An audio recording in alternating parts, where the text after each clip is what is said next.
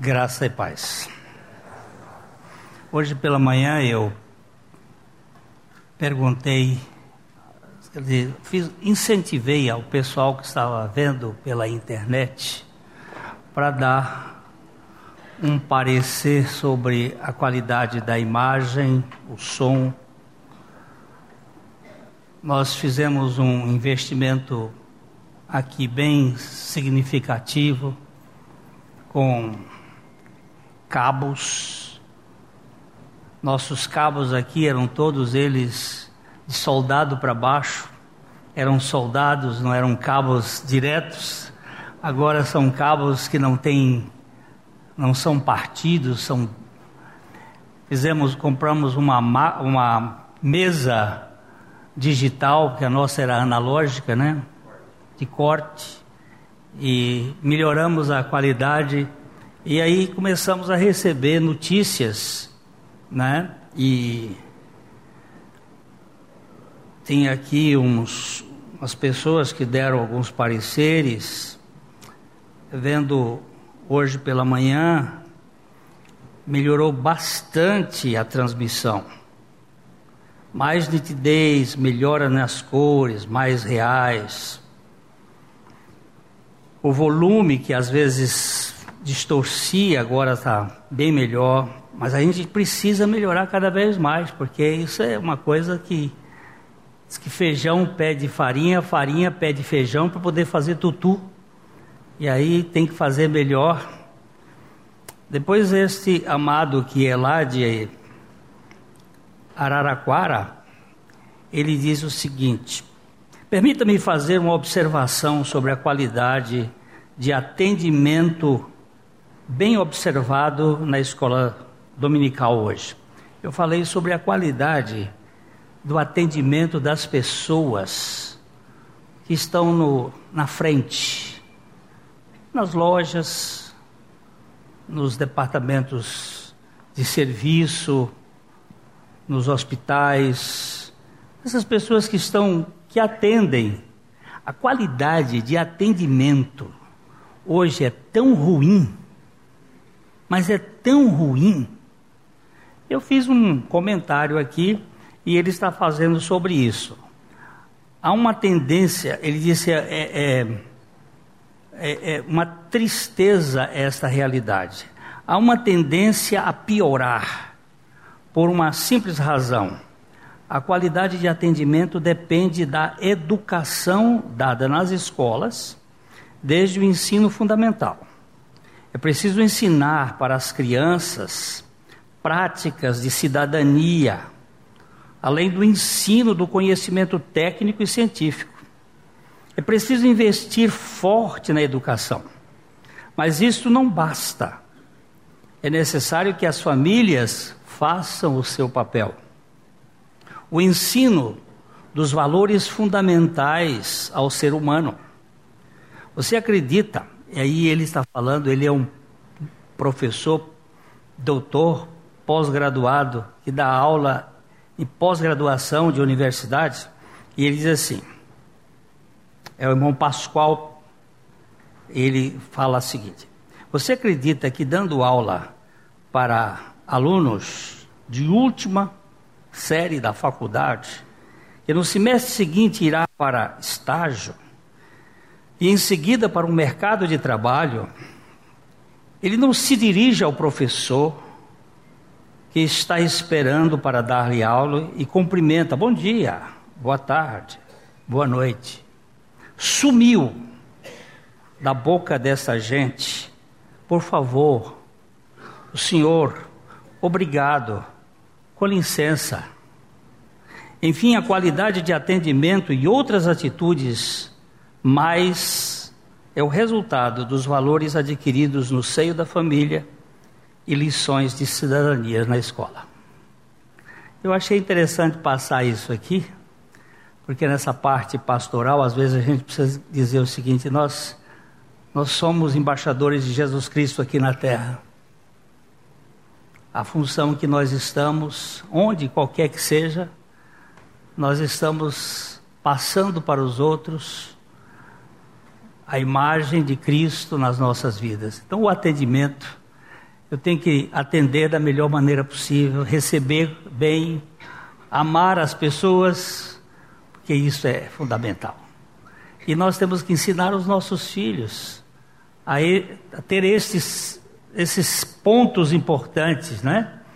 Que está faltando hoje, de um modo geral. É, me pediram para falar um pouquinho do livro. Esse é o 24 eu não sou um escritor, mas eu cato pepitas. Eu procuro descobrir o que os outros já disseram e procuro colocar alguma coisa e o que a palavra de Deus diz. E aqui está esse livro que é o Evangelho das insondáveis riquezas de Cristo.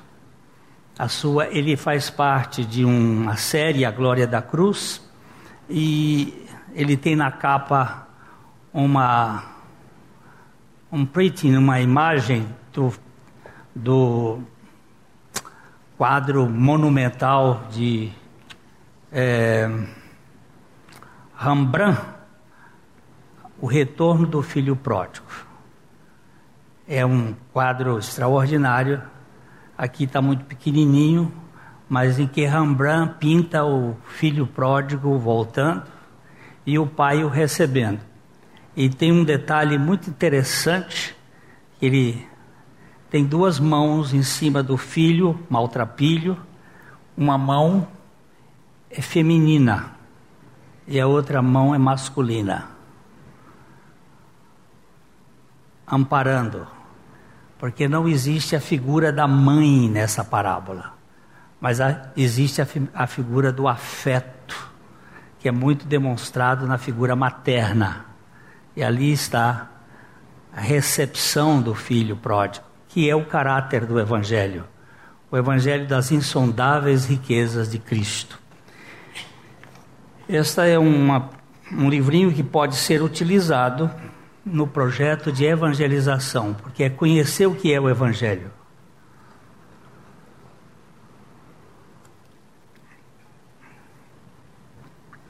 Acho que foi 1959. 1959, eu tinha 14 anos. Fazendo as contas, essa semana eu faço 74. E os meus irmãos, eu tinha cinco irmãos homens. Eu sou o caçula. Os meus irmãos mais velhos, os dois primeiros, eles tinham comprado uma fazenda lá no entre o Piauí e a Bahia. Puseram o nome da fazenda de Tamarana, em homenagem ao nome da localidade de Londrina. E nós fomos conhecer a propriedade. Eram cinco cavalheiros e cavaleiros. Cinco cavalos, a estrada muito estreita em certo lugar é chamado de carreiro, porque só passa um por vez. Então tem que ir um na frente, como eu era o caçula, eles me puseram no meio. Os dois mais velhos na frente, que iam armados. Porque é uma região em que íamos passar nas caatingas pesadas, não caatingas do sentido da Bahia, onde há muita onça, havia pelo menos muita onça. Então tinha que ir na frente, sem lanterna só guiados pelos olhos do cavalo. Nós saímos de uma propriedade para outra, mais ou menos uns 25 a 30 quilômetros para viajar à noite. Naquele dia, no final da tarde, começou uma aquela chuva de molhar tonto, aquela chuvinha que mas ela fecha o céu e que impede qualquer qualquer luz que penetre. Então, negrume total. Você não podia enxergar um palmo adiante da venta. Era escuro. A única luz que aparecia de quando em quando era um vagalume.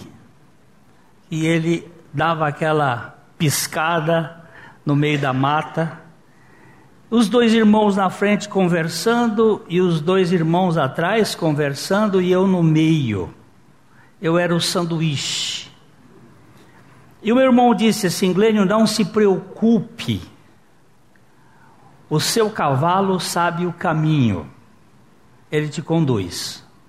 Só segura bem a rédea em caso dele trupicar ou alguma coisa, você segura bem a rédea e pode deixar por conta dele, não tente dirigi-lo.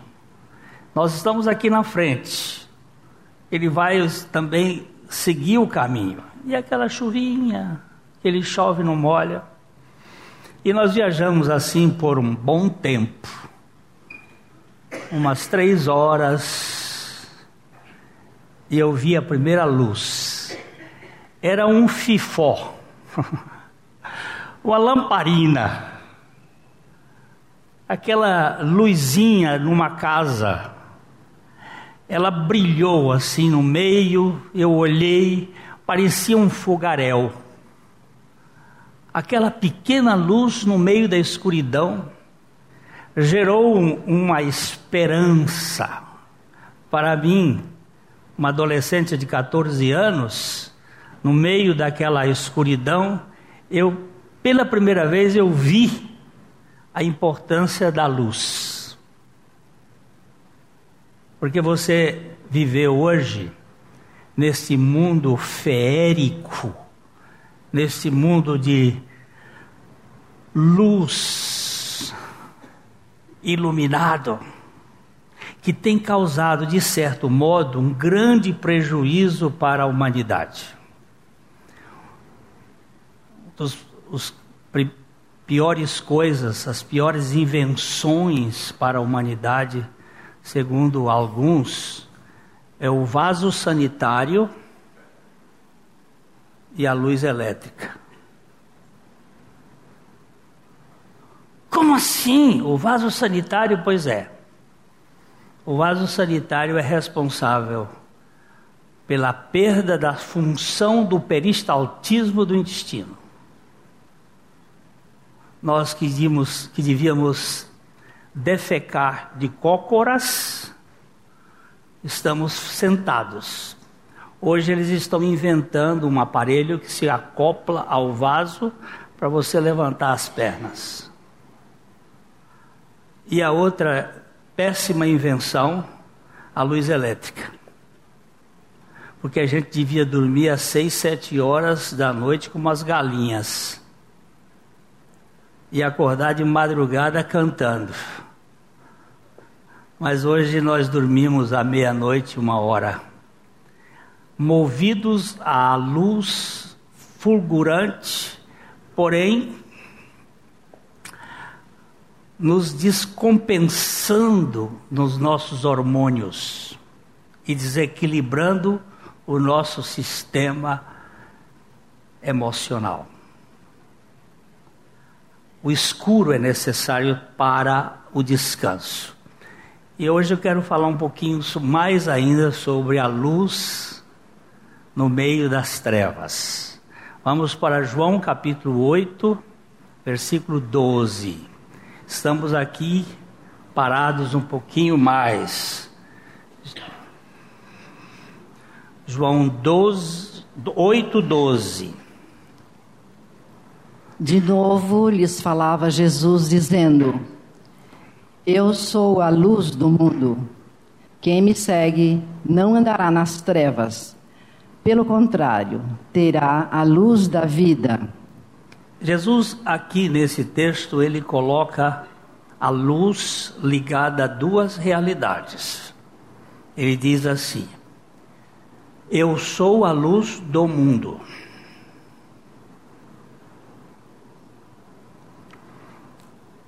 A palavra mundo no Evangelho de João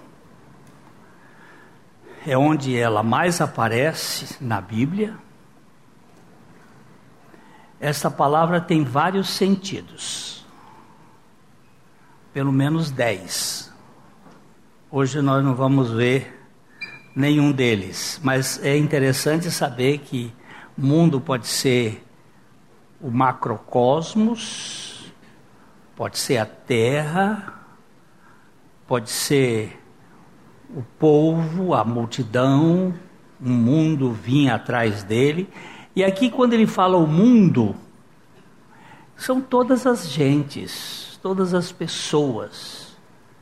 Que Jesus é a luz para, não só para judeus, que era o povo escolhido, o povo de Deus que ele havia escolhido, mas ele veio para o mundo, ele é a luz do mundo. Depois ele diz: Quem me segue não andará em trevas, mas terá a luz da vida. Aí ele faz a luz do mundo, ele é a luz da vida. E nós vemos Cristo Jesus a encarnação de Deus como a luz que dá sentido à existência humana. O próprio escritor Renan, que foi um, um agnóstico Mateu, e que quis, pretendeu acabar com Jesus porque ele fazia parte desse grupo iluminista francês que não cria na divindade de Cristo. Ele foi para a Palestina e viveu durante mais de três anos e meio, porque com Jesus o ministério dele foi três anos e meio, e ele quis conviver nos lugares onde Jesus esteve, e ele ficou lá. E viveu com o povo, e viveu na época que não havia judeu morando lá, alguns apenas.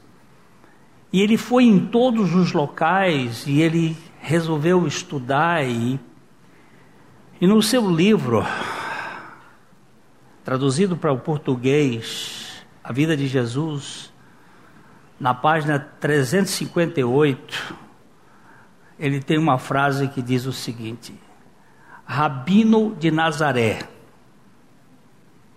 se tu não és Deus, homem também tu não és.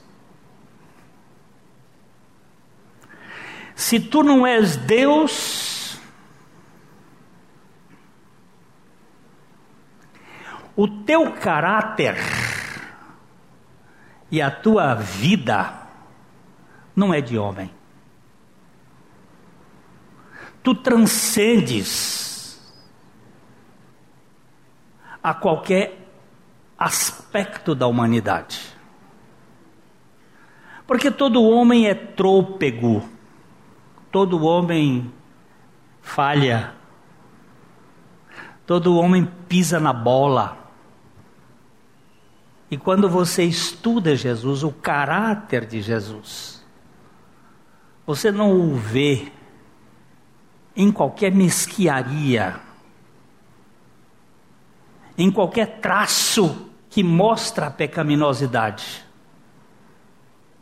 Ele é ele é llano, ele é firme, ele é bondoso mas ele sabe coibir no momento certo.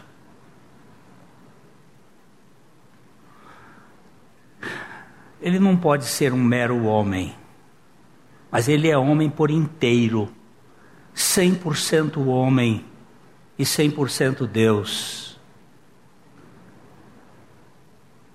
Aquele que pode dar sentido à vida, ele é a luz na escuridão. Um mero fifó na mata distante me deu sentido ao rumo. Eu fui criado na igreja. Eu fui educado numa igreja no interior do Piauí, bem, bem formada. Me tornei um, um religioso razoável, tentando praticar a vida cristã. Mas foi aqui, numa pequena igreja, ali no aeroporto, igreja missionária do pastor Arno Degal, que ouvindo o pastor Abuchaim pregar sobre a morte do velho homem, eu nunca tinha escutado esta mensagem. E aquilo me impactou de tal forma, porque quando eu cheguei lá para ouvi-lo, eu estava eu tive na adolescência, na juventude, umas ideias mais socialistas. E o pastor Abuchaim fazia um trabalho missionário que ele trabalhava com os pobres. E aquilo me chamou a atenção, então eu queria ouvi-lo nesse sentido. Mas quando eu cheguei lá, eu encontrei uma figura exótica, muito diferente, barrigudinho, calça pegamarreca, camisa volta ao mundo, que já não existia mais, aquela gravatinha estreita, tocando sanfona. E eu pensei assim, aonde eu vim amarrar meu cavalo? Sentei com a minha petulância, com o orgulho próprio de um jovem de 30 anos, com a, a Bíblia ali, querendo ver o que ele ia falar, e ele pôs o a, a, acordeão no chão e começou a pregar e falar, e num, 15 minutos depois eu não, não sabia mais, eu estava chorando com a Bíblia na mão. Disse, meu Deus, eu não sei o que é isto, eu nunca ouvi isto, meu Deus, o que eu não estou entendendo, e ali não aconteceu nada, mas aconteceu tudo. Uma luz, uma luz na mente uma luz irradiou, que é a luz da vida. Quem me segue não andará em trevas, mas terá a luz da vida. Eu digo num dos meus testemunhos, não aconteceu absolutamente nenhum êxtase, mas aconteceu a suficiência de Cristo na minha vida. Ele disse: Eu sou a luz da vida. Eu sou a luz do mundo. Quem me segue não andará em trevas, pelo contrário, terá a luz da vida. Jesus é a luz da criação. Domingo passado nós já mexemos isso, mas a gente tem que repetir. Evangelho de João, versículo, capítulo 1, versículos de 1 a 5. Evangelho de João, 1 de 1 a 5.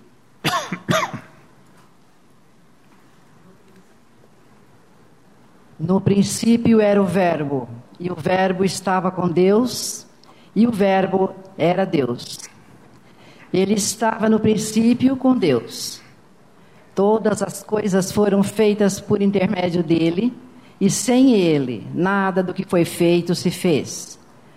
A vida estava nele, e a vida era a luz dos homens.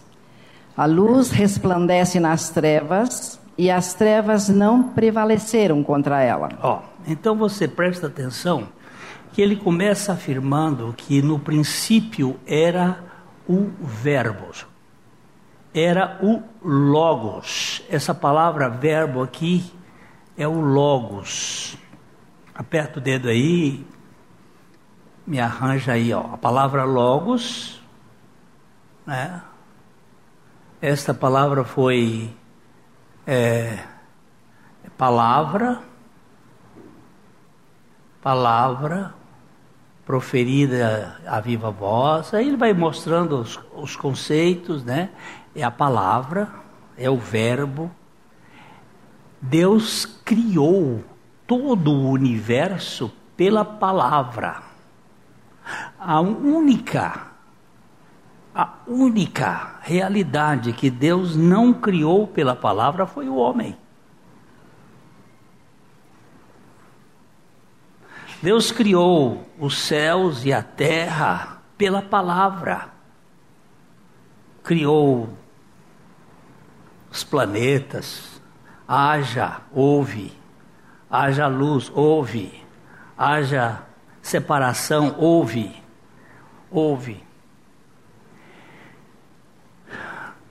Só o homem, que Deus fez o homem do pó da terra, soprou-lhe nas narinas o fôlego das vidas e o homem tornou-se alma vivente.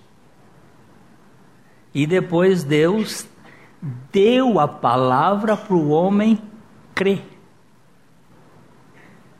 Para o homem exercitar a sua condição humana. Ele deu a palavra.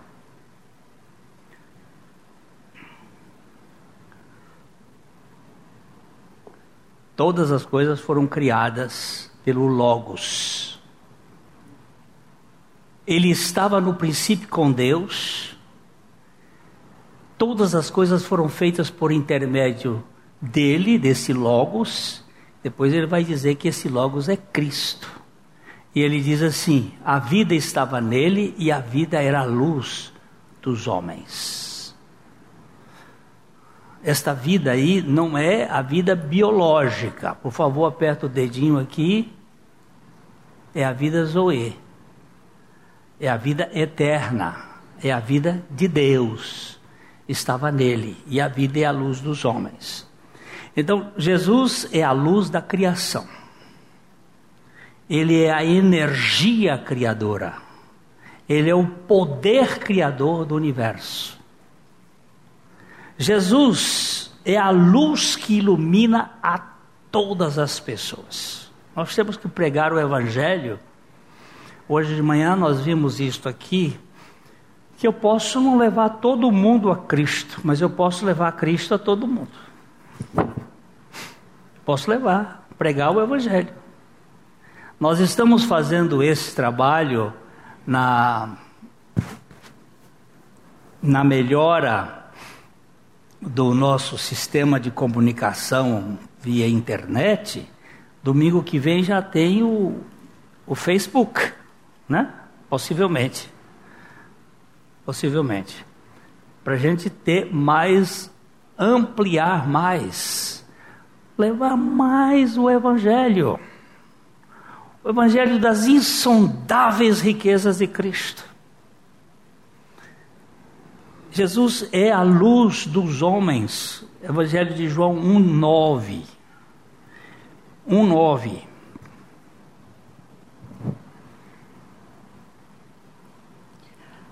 A saber, a verdadeira luz que vinda ao mundo ilumina a todo homem. Eu já tive várias pessoas que me disseram assim: "Eu não quero saber disto. Não quero. Eu sou ateu. Eu sou agnóstico. Aqui mesmo na igreja nós temos uma pessoa que veio aqui, frequentou um tempo, ele dizia assim: esse homem está pregando é loucura, é doido. Ele está bem aqui sentado hoje. É loucura. Para mim esse homem é doido. Mas um dia veio a luz e iluminou no coração dele. Hoje ele é o vice-presidente da igreja. O incrédulo. Eu tenho visto muita gente que não crê, que diz que não quer crer, que não. Você não tem que dar bola se ele crê ou não crê, porque você não pode fazer ninguém crer. Mas você pode pregar o Evangelho. Porque a luz que vai chegar ao coração dele é Jesus. Ele é a luz para todas as pessoas. E onde está esta luz? Vamos ver o Salmo 119, versículo 105.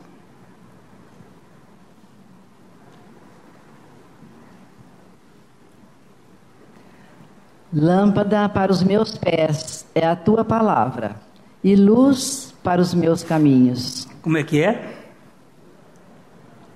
Lâmpada para os meus pés é a tua palavra, e luz para os meus caminhos. Lâmpada lá na frente? Não, lâmpada para os meus pés. Quando eu era menino, eu estou hoje falando muito de mim, da minha história, mas quando eu era menino lá no Piauí, a nossa igreja cantava muito este hino. Eu não vou tentar cantar, porque eu desafino. Mas ele diz o seguinte: na escuridão, ó oh, brilha meiga luz, guiar-me vem. Na negra noite, brilha e me conduz. Guiar-me vem. Não peço luz para longe ver, somente luz em cada passo ter. Eu não quero saber qual é a luz daqui dez anos. Eu só vivo hoje. Minha expectativa de vida chama agora. Daqui um minuto posso não estar mais aqui. Eu posso fazer planos, sim, e eu os tenho, mas eu não sei. Eu não sei. E o, o cântico é muito claro em dizer: não quero luz para longe ver.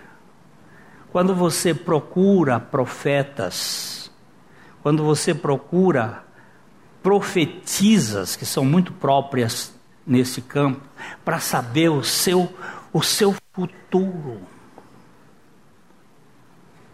Você está criando um problema sério. A luz é para os seus passos. E essa luz está na palavra. A palavra de Deus é a luz que ilumina as nossas vidas. Quando você lê a palavra de Deus, Dr. John MacArthur, que é pastor de uma grande igreja nos Estados Unidos, ele conta a história de um médico. Este homem o procurou, marcou um horário com ele, e ele entrou na sala e disse: Eu vim aqui buscar a sua ajuda. John disse: O que, que você pretende de mim? Ele disse: Eu eu sou médico. Eu sou dono de uma clínica de abortos que fatura 8 milhões de dólares por ano. Eu estou no terceiro casamento e a minha vida está uma droga e eu preciso da sua ajuda.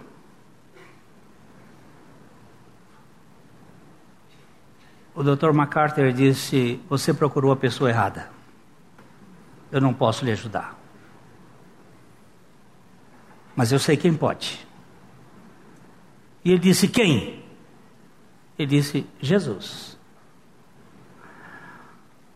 Ah, que pena. Eu sou judeu. Eu não creio nesse cara.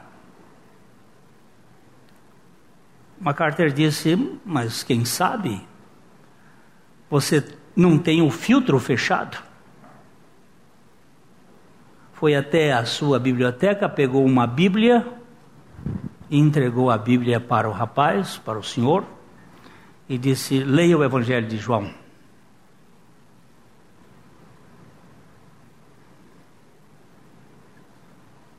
Daqui 15 dias você me procura.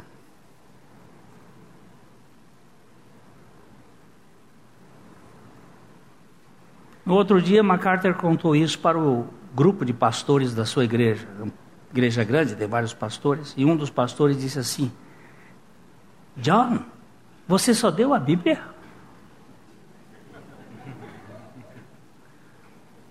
E ele disse: Pois é, Eu não sabia que no meio dos pastores tinha um incrédulo.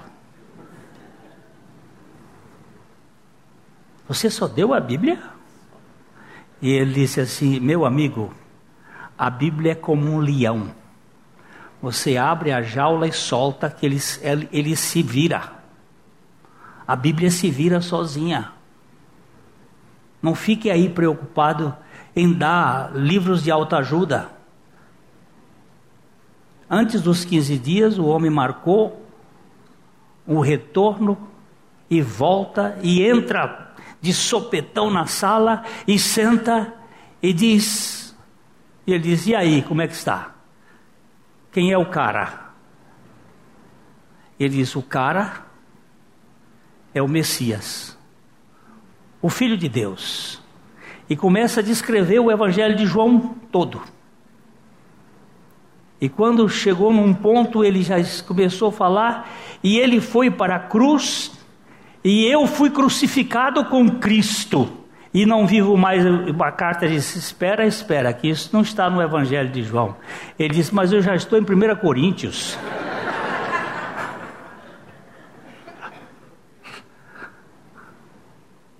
a Bíblia é a palavra de Deus, ela é a luz lâmpada para os meus pés, ela reflete a pessoa de Jesus. É o livro de Jesus. Jesus é a luz do mundo, ele é a luz da vida, e esse livro reflete a pessoa de Jesus, que é a luz. Dr. Christian Shen, que morreu o ano passado, ele dizia assim: se você lê a Bíblia e não encontrar Jesus naquela página, você não está lendo a Bíblia qualquer página da Bíblia. Você vai encontrá-lo através de símiles, através de tipos de antítipos, você vai encontrar ele de, todo jeito, você vai entopar com ele, porque examinais as Escrituras, procurando nelas a vida eterna, e são elas que testificam de mim, e não quereis vir a mim para ter vida. Nós não pregamos religião. Repito isso sempre, porque a religião ela está baseada no que nós fazemos para nos religar com Deus, enquanto o Evangelho fala do que Deus fez em Cristo para nos buscar. Ele veio buscar. Então você pode ter certeza que Jesus você vai encontrar com Jesus na Bíblia. Você vai ler textos e dizer assim: Mas o Senhor está aqui nesta planta. Eu estava lendo já há muito tempo a passagem do povo de Israel.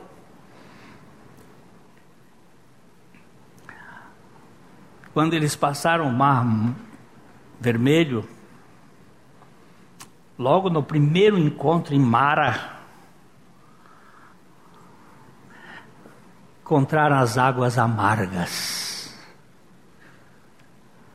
E aí Moisés fala com Deus, ele diz: pega aqui uma árvore e joga dentro da, do poço, e elas vão se tornar águas doces. Eu fui olhar aquela árvore ali, de, de repente o Espírito disse assim: Olha aqui como é que eu faço.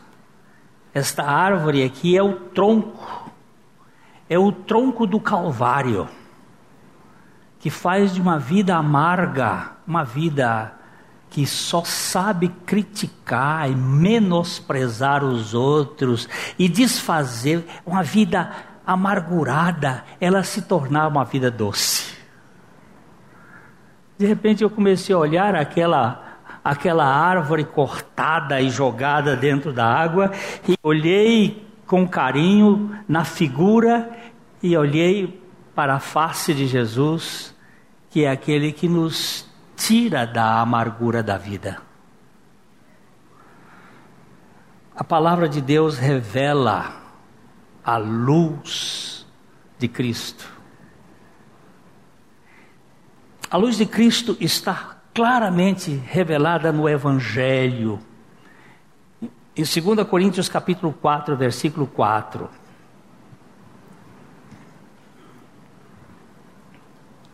Nos quais o Deus deste século cegou o entendimento dos incrédulos, para que lhes não resplandeça a luz do Evangelho da glória de Cristo, o qual é a imagem de Deus. Vamos, vamos baixar, pegar, desce um pouquinho, desce um pouquinho aí. Ó, mas. Mas, se o nosso Evangelho ainda está encoberto, é para os que se perdem que está encoberto. O nosso evangelho, Paulo está dizendo, se o nosso evangelho, se a nossa boa notícia está encoberta, está oculta, é para os que se perdem que está oculta. Por quê? Porque o Deus deste século cegou o entendimento dos incrédulos para que lhes não resplandeça a luz do Evangelho da glória de Cristo, qual é a imagem de Deus.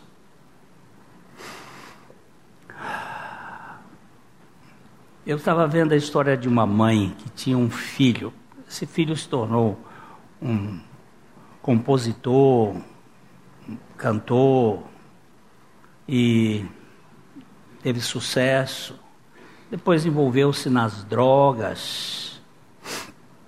E esta mãe começou a perceber que ele não conseguia crer, porque havia uma opressão sobre a vida dele. Alguma coisa mais que criava um obstáculo. E ela começou a orar sobre sobre isto dizendo: Senhor, desprende a mente, o entendimento do meu filho para que reflita a luz do Evangelho da glória de Cristo.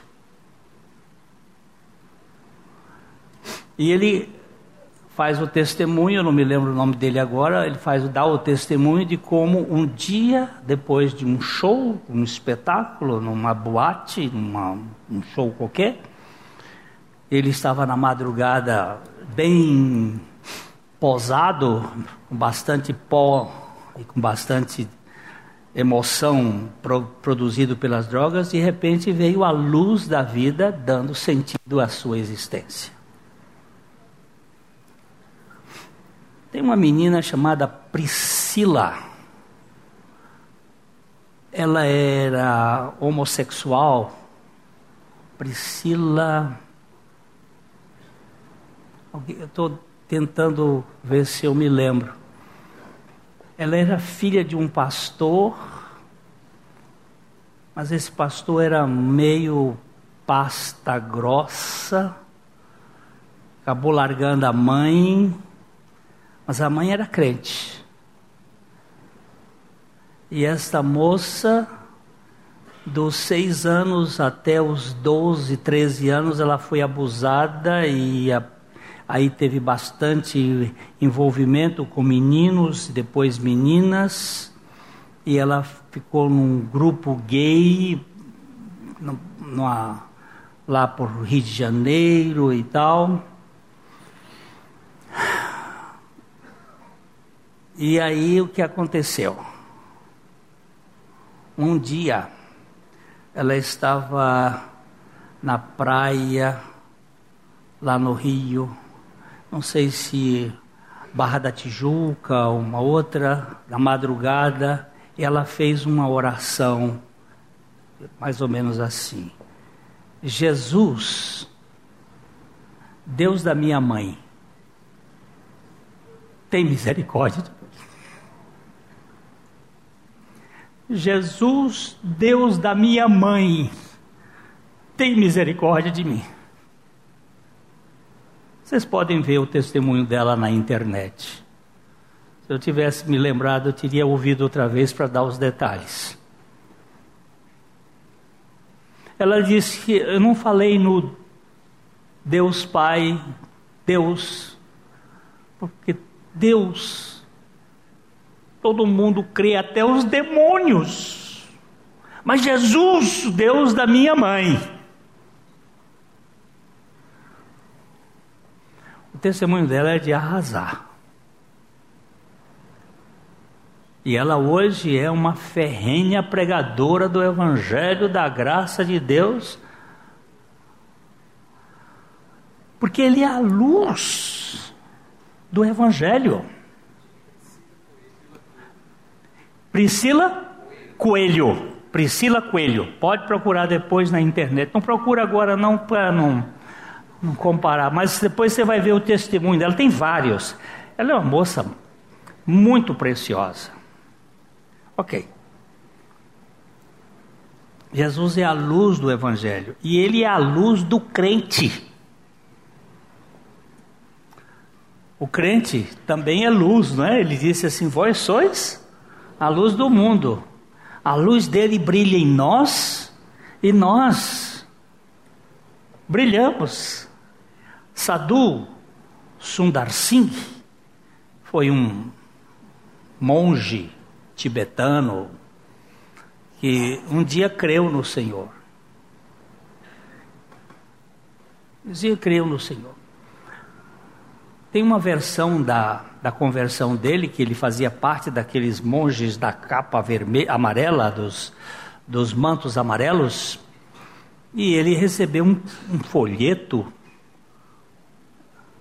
um, um americano ou inglês deu um folheto, e ele olhou aquele folheto, ficou tão indignado com o folheto que rasgou, os picou, picou em pedaços e jogou no rio mas um pedaço daquele folheto teria caído, que aqueles mantos amarelos eles fazem uma coisa por baixo como se fosse um saco. Caiu um pedaço e quando ele foi fazer higiene, ficou aquele pedacinho que dizia assim: porque Deus amou. Aí o negócio pegou nele, amou o quê? Amou quem? E por que, que Deus amou? o negócio grudou e só um pedacinho ficou, porque Deus amou. E era o versículo, porque Deus amou o mundo. Só que amou o quê? Amou quem? Para que amou? Porque amou. E ele saiu procurando o tal americano no mundo, lá o cara, e achou, não achava, não achava, levou um tempo.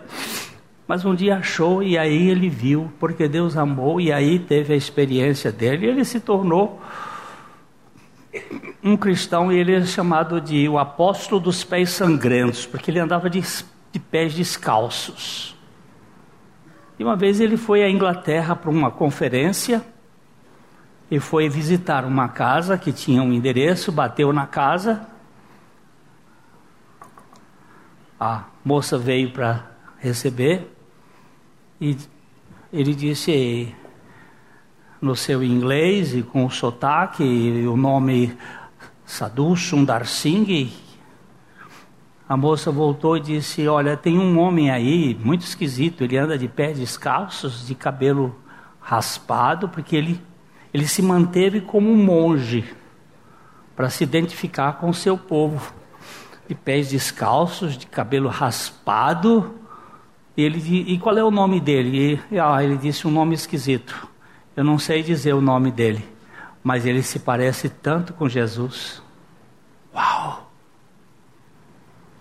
Como é que essa moça viu Jesus em Sadhu Sundar Singh? Nossa ideia de Jesus é sempre, principalmente na Europa, é um, as figuras bonitas e até de olho azul, crucificado. Depois, só depois que houve na mudança de comportamento da, das pinturas é que botaram Jesus mais um humanismo mais forte que não sei aquele, aquele aqueles mais para cá ele não, havia prego que aguentasse a força dele ele fazia assim é tão forte o Jesus de, de uns pintores não mas que, qual é a semelhança era a luz de Cristo que estava nele é a luz do Evangelho que estava nele. No jeito de andar, de agir. Ele é a luz do crente. No Salmo 27, 1, nós lemos aí um texto interessante. Salmo 27, 1.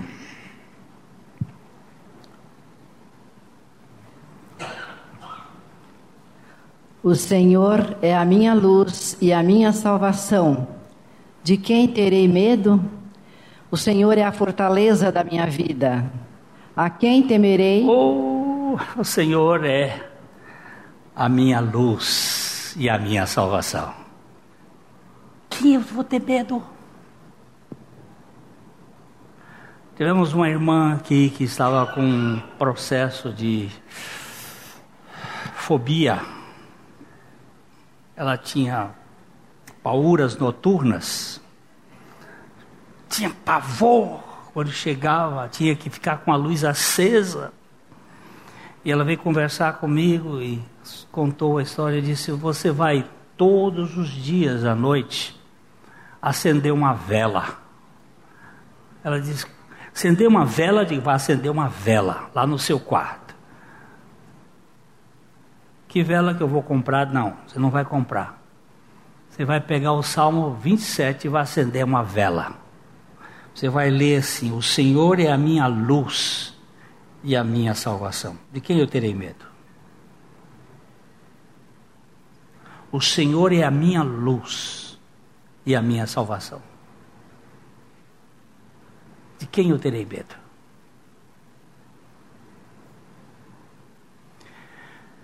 Passaram-se uns meses e ela chegou para mim, pastor, foi embora. O medo foi embora. O Senhor é a minha luz, é a palavra de Deus, que é a encarnação, é a manifestação da realidade de Cristo. Ele é a luz do mundo e é a luz da vida.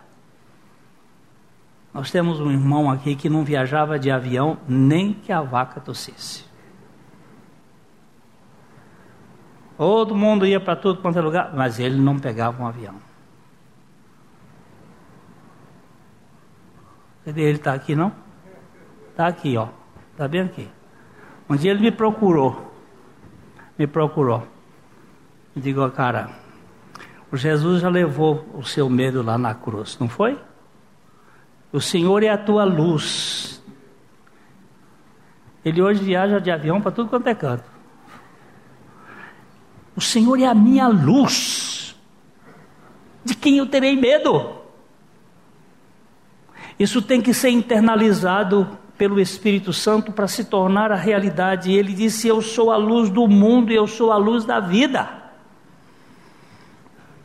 Mas Jesus também é a luz da igreja. Eu vou, vou correr mais. Ele não é só a luz do Evangelho, ele não é só a luz do crente, ele é a luz da igreja. Você rapidinho. É... Apocalipse 1, 20.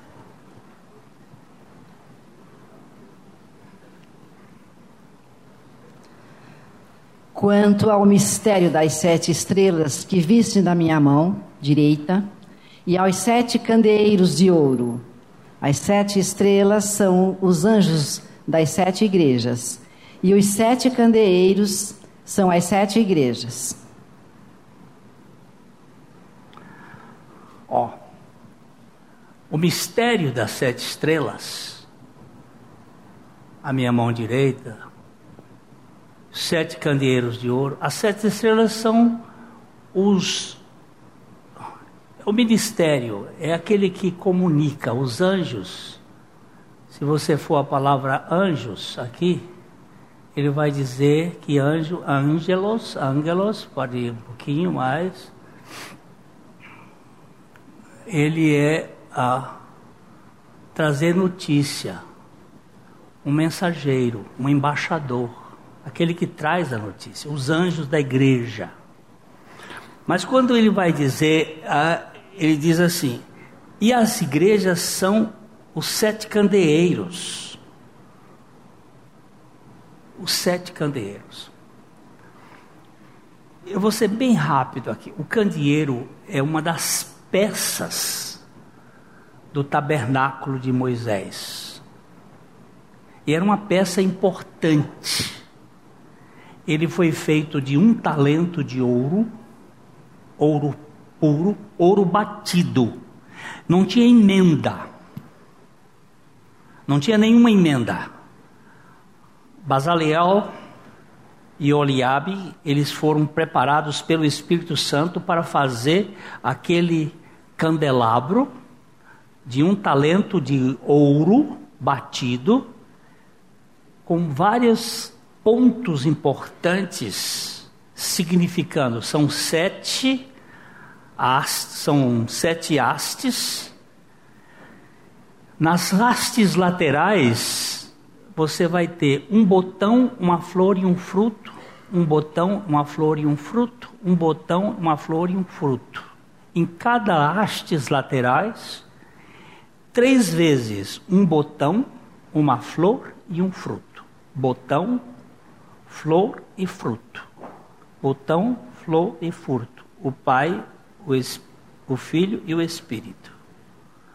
A origem, a, a razão e a conclusão, a finalidade. A, que dele tudo para ele.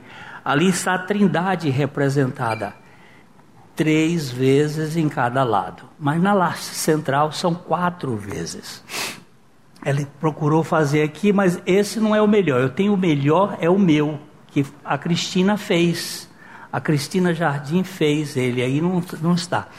Mas está no meu livro. E pode deixar lá. Você tem ele aí? Não, esse não. Aqui, mas é assim. Esse aqui está muito. É rococó, esse aqui é da idade do, dos isso aqui foi um artista meio biruta que fez. Mas é o seguinte: ele é, é, é, é, um botão, uma flor e um fruto. Ele é repetido três vezes em cada uma dessas. Ele repete. Então, aqui, se você contar botão, flor e fruto, botão, flor e fruto, botão, flor e fruto, são nove. Nove vezes três 27. Aqui são quatro: um botão, flor e fruto, botão, flor e fruto, botão, flor e fruto, botão, flor e fruto. Aqui são 12. E aqui são mais nove. Então, se você contar 27 com 12 dá 39. Com 27 dá 66. Aí você escuta assim o som 66. O que é 66? O número dos livros da Bíblia. E o que, que tem a ver o número dos livros da Bíblia? Tem tudo a ver. Nele tem a luz de Deus refletido na imagem de Cristo. A Bíblia é um livro de Deus que reflete na igreja, e a igreja, o que, é a igreja? é a luz do Evangelho da face de Cristo na vida do crente, expressando a pessoa de Cristo.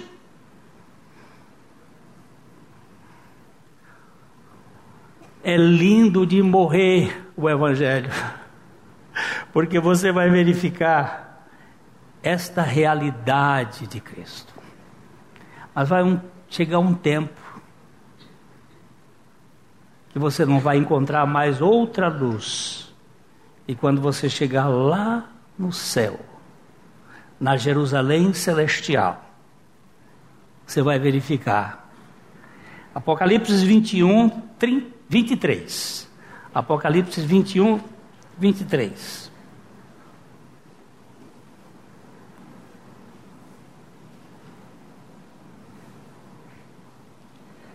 A cidade não precisa nem de sol, nem da lua para lhe darem claridade, pois a glória de Deus a iluminou e o Cordeiro é a sua lâmpada. Olha só, desde a luz da criação até o final, nós temos Jesus como a luz. E ele no final, tudo resulta a isto aqui. A cidade celestial não precisa de sol, não precisa de lua, porque sol e lua só aparecem na criação no quarto dia. E eles estão para fazer separações entre dia e noite e também para ser sinal no cosmos. Lá nós não precisamos mais. Vamos precisar de sol nem de lua para darem claridade, pois a glória de Deus a iluminou. Nós fomos destituídos da glória de Deus e a salvação é a recondução do pecador à salvação para que ele seja reconectado à glória de Deus.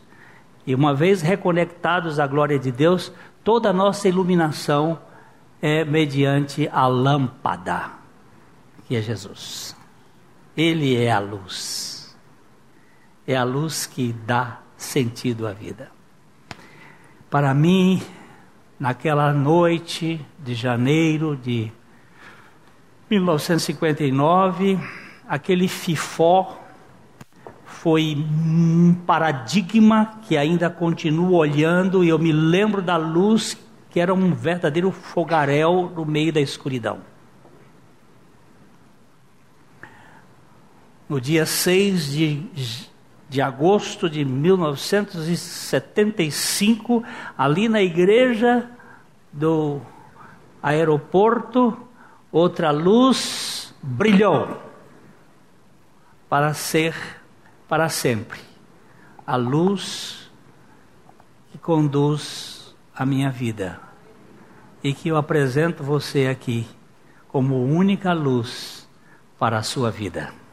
Você não vai encontrar em nenhuma religião, em nenhum outro lugar a não ser em Jesus Cristo. Ele é a luz que nos ilumina. Louvado seja o Senhor. Meus queridos eu quero apresentar a vocês o Ministério de Áudios e Vídeos curtos, de cinco minutos, do meu querido irmão Valdir Flora Batista, que está trabalhando comigo no Ministério há mais de 35 anos. São mensagens que possuem como base a mensagem da cruz, obra realizada pelo nosso Senhor Jesus Cristo em nosso favor. Seu canal no YouTube é Atraídos em Cristo. Se inscreva, incentive os outros a segui-lo. E nós queremos desejar a você a graça e a paz do nosso Senhor. Vai lá e você vai ser muito abençoado com esses vídeos a Livraria PIB Londrina procura selecionar cuidadosamente seus títulos e autores a fim de oferecer um conteúdo alinhado com o Evangelho de Jesus Cristo. Bíblias, livros de teologia, devocionais, literatura infantil, biografias, comentários bíblicos e muito mais. Dispomos também de um acervo de CDs e DVDs das mais de 5 mil mensagens ministradas na primeira Igreja Batista em Londrina. Visite a Livraria PIB Londrina e conheça ainda mais. Livraria PIB Londrina, de segunda a sexta, das 13h30 às 18 horas. Endereço na Avenida Paraná, 76A, próximo ao Calçadão, bem no centro de Londrina. Ligue para 3372 8921 ou acesse o site www.livrariapiblondrina.com.br.